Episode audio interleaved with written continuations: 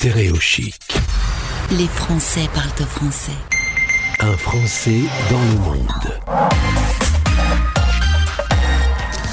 Pour être plus précis, une francophone au Portugal cet après-midi avec euh, Pascal qui est avec nous. Bonjour Pascal. Bonjour, bonjour. 55 ans, tu vis à 80 km de Lisbonne, mais euh, tu es belge d'origine. Alors, euh, tu m'as dit partout, tu es promené en Belgique, né à Bruxelles, mais ensuite Mons, Tournai, etc. Tu as, fait du pays. Et alors, c'est des conditions un petit peu difficiles qui t'ont amené au Portugal. Tu as un peu fui une situation familiale compliquée. Oui, tout à fait. J'ai fui la violence conjugale. À l'époque, euh, mon père avait euh, s'était installé au Portugal, comme tous euh, les gens attirés par l'exonération fiscale. il m'a dit viens ici et c'est ce que j'ai fait. Voilà. Alors justement, cette exonération fiscale, en 2008, le pays a connu une grave crise financière et en 2013, il y a eu le RNH. Qu'est-ce que tu peux nous dire sur le RNH le RNH est un statut particulier. En fait, ça veut dire résident non habituel. Alors, on obtient ce statut dès l'instant qu'on est étranger et qu'on vient s'installer sur le territoire du Portugal. C'est un statut qui existe dans d'autres pays d'ailleurs, pas simplement au Portugal. Mais l'avantage euh, du RNH portugais, c'est qu'il était couplé à une possibilité d'exonération d'impôts euh, pendant 10 ans. Attention, pas tous les impôts, uniquement sur les revenus de l'étranger, pas les revenus portugais.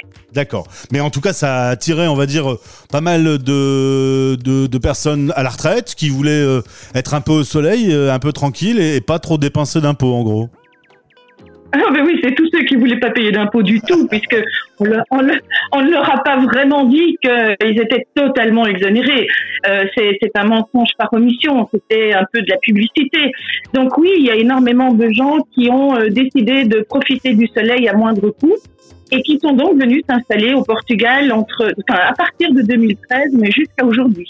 Par contre, tu me disais que néanmoins, le pays reste quand même euh, abîmé par euh, une crise financière qui a un peu euh, rendu, par exemple, on va parler d'un sujet en particulier, le secteur sanitaire, le secteur médical, il est un peu en souffrance. Oui. Euh, je veux dire, l'offre que faisait le Portugal en 2013 était surtout destinée à apporter de l'argent frais euh, dans le pays, faire circuler cet argent dans l'économie et essentiellement locale. Euh, mais euh, ça n'a pas euh, été utile, je vais dire, là où les trous financiers de l'État étaient déjà présents euh, au moment de cette opportunité. Donc effectivement, euh, les hôpitaux et les, le système de santé, ce qu'on appelle ici le SNS, le système de santé national n'ont pas du tout euh, profité de cet argent frais venant des, des expatriés.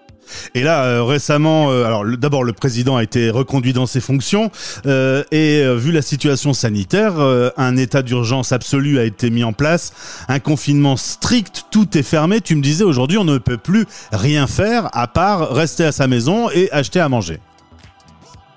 Effectivement, on a on a vécu euh, depuis le début de la, de la crise Covid euh, pas mal de restrictions qui ont été en dents de scie. On a ouvert, on a fermé, on a ouvert, on a fermé, et on a eu finalement une, une situation portugaise qui était un peu un exemple pour les autres pays puisqu'on avait été dans le courant de la première vague assez peu touchés. Mais euh, à Noël et au Nouvel An, euh, les restrictions se sont allégées pour permettre aux Portugais vivant à l'étranger de revenir dans leur famille ici au Portugal. Et, euh, et bien là, la contamination s'est accélérée. Donc, réaction de l'État immédiate, c'est confinement total. Quand je dis confinement total, à partir de, de 23 heures le vendredi jusqu'à euh, 5 heures du matin le lundi, nous ne pouvons plus changer d'agglomération de commune. Euh, il est hors euh, de question de passer de Paris-Centre à Versailles, par exemple. Euh, c'est à, l'image des Français. Ici, c'est un peu plus petit, donc la géographie est très contraignante.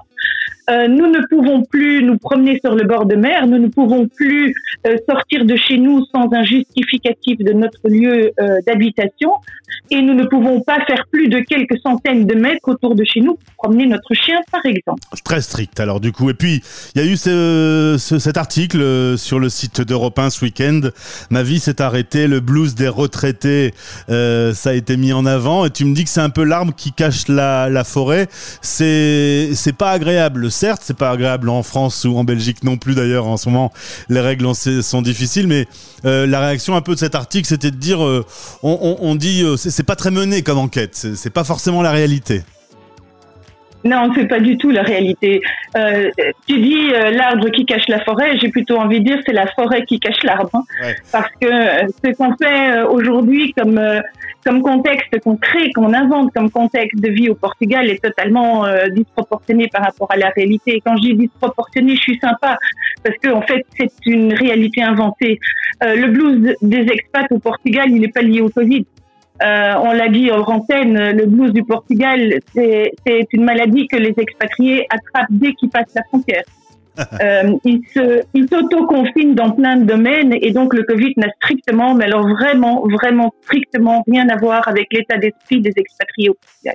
Et la, la, vie au Portugal n'est pas forcément plus agréable non plus, sachant qu'il y a encore aujourd'hui beaucoup de Portugais qui quittent le Portugal pour euh, des conditions de vie qui sont pas faciles. Oui, l'émigration, donc le contraire de l'immigration, est intense euh, ici au Portugal à tous les niveaux, qu'on soit jeune, qu'on soit vieux. Dès qu'on a une formation qui peut être mieux rémunérée en dehors du territoire portugais, on s'en va. Donc, on fait appel aujourd'hui aux médecins allemands et autrichiens pour nous aider dans cette pandémie et dans cette lacune sanitaire euh, que le Portugal a entretenue depuis 2008. Mais euh, nos médecins, les médecins portugais, s'enfuient. Ils s'enfuient pas en quittant, en quittant, le pays à cause du, du virus. Ils s'enfuient parce qu'ils veulent une meilleure vie ailleurs qu'ici. Donc il y a un peu un paradoxe de ces étrangers qui viennent chercher une vie meilleure et de ces Portugais qui s'en vont pour en trouver une autre. Il y a encore du boulot finalement. Mais c'est à la fois un drame et c'est en même temps une chance. Le Portugal met beaucoup de temps à, à intégrer toutes les modalités mondiales euh, et les modernités mondiales. Mais en même temps, c'est un avantage parce que c'est un pays qui a donc fort potentiel de croissance et de et d'ouverture. Eh bien, merci Pascal pour euh, avoir répondu à mes questions. J'espère te retrouver prochainement euh, bah, pour nous raconter un peu ce qui se passe euh, au Portugal. Ce sera un plaisir de t'accueillir à l'antenne. Avec plaisir et en toute authenticité. Merci. On dit au revoir comment au Portugal? Adeus, ciao ciao, até logo, até breve. Il y a tant de façons de se revoir au Portugal. Ah ben on va dire ciao ciao, c'est plus facile pour moi. Parfait, ciao ciao Gauthier. Stéréo chic.